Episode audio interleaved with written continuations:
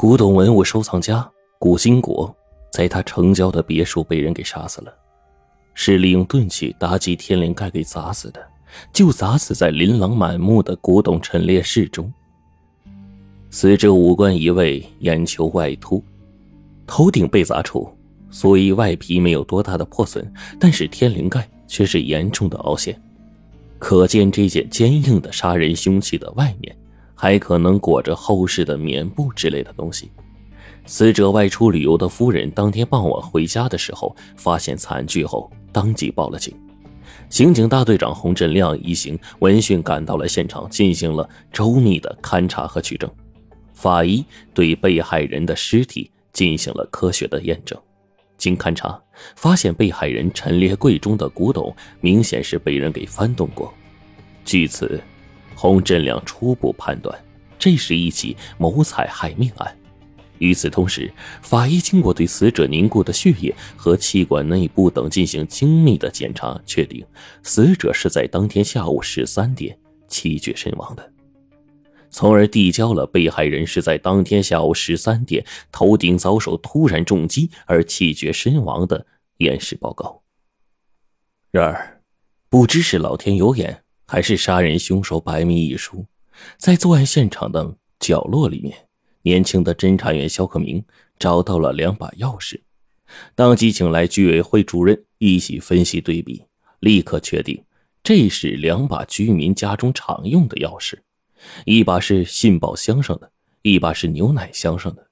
在做出这不是被害人家的钥匙的结论后，洪大队长初步估计啊。他们是谋财害命、仓皇逃跑时不慎掉落的。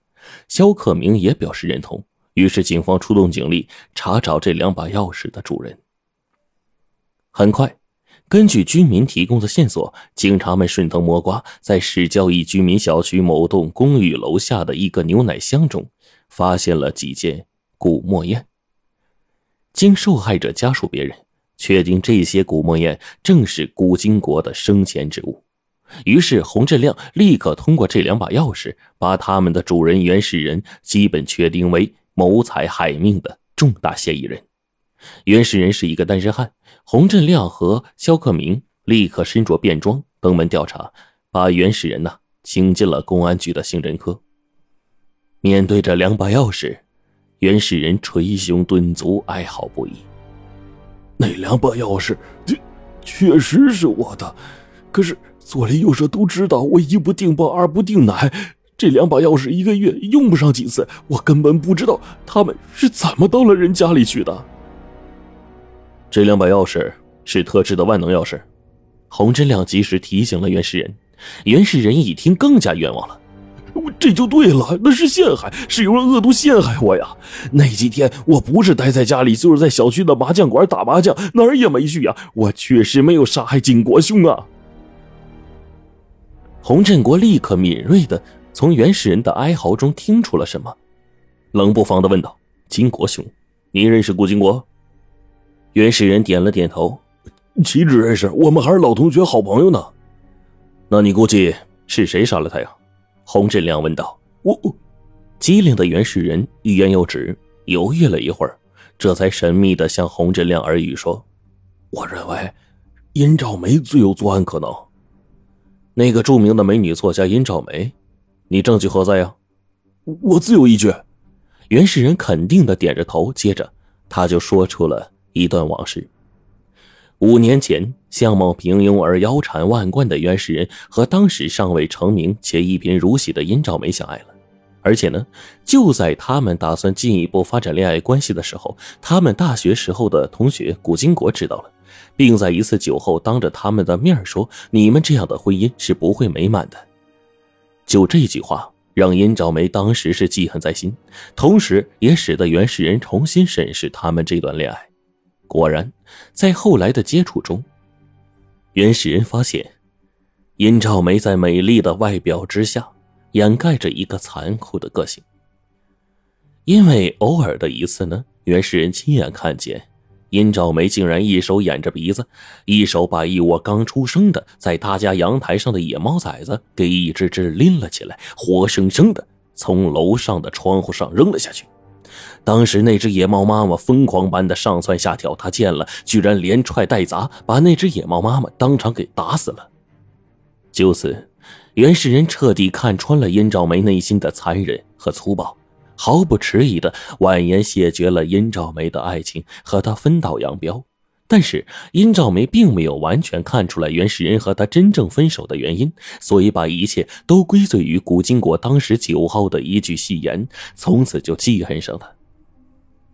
现在时机到了，他要使用一一出一箭双雕的恶计，亲手害了古金国，又阴险的嫁祸给我，在案发现场留下我这串不知怎么就到了他手中的钥匙，让我承受着不白之冤呢。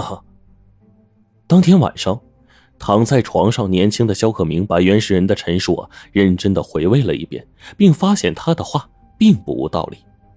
在目前毫无线索的情况下，他只有先找到美女作家殷兆梅，来个投石问路，火力侦查。不过呢，他心明如镜，面前的美女作家不会是一盏省油的灯。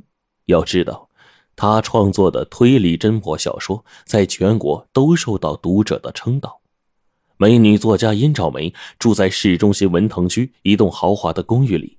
见到肖克明叩门求见，殷兆梅在检阅过他的警官证之后，不但毫无半点惊讶，反而是大方的开门迎客，并来了个开门见山。如果我没猜错的话，肖警官肯定是为了古兴国一案来的吧？不愧是著名的侦破推理小说作家呀，一针见血，直击要害啊！肖克明虽然说初次独立办案。却并没有任何的慌乱，他颇有礼节的捏了捏对方伸过来的几根手指。看来呀，古金国一案您都知道了，清楚？不是不少媒体都已经做了新闻报道吗？我是古金国的老同学，你们警察对我进行外围调查很正常。双方分宾主入座之后，肖克明也不多寒暄，直接开始切入正题。叶老师，我想啊，当年那次失恋对您来说，总不免有些悔恨感吧？你指的是我和袁世仁之间的那段恋爱吧？啊，是的。听说当初那家伙呀，听信了古金国的话而拒绝了您。算了，我们不必绕圈子说话了。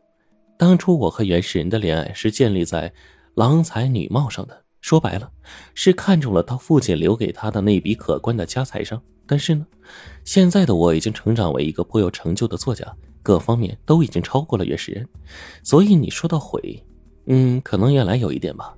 至于恨，这恨从何而来呀？肖警官，你以此来分析和判断我为凶手的作案动机，这并不高明吧？燕赵梅单刀直入，肖克明也来了一个针锋相对，实话实说。殷老师，您的话呀，虽然不无道理，但是按照逆反心理来推测呢，条件好的人遭到条件差的人的嫌弃，仇恨可能会更大。所以啊，我认为那次恋爱呀。对您心理上是一个不小的打击，请原谅我的直率。好了好了，我们不必做什么推理游戏了，还是回到实质性的问题上吧。殷兆梅更加果断的来了一个反手围攻。请问，古金国死亡的准确时间是在什么时候？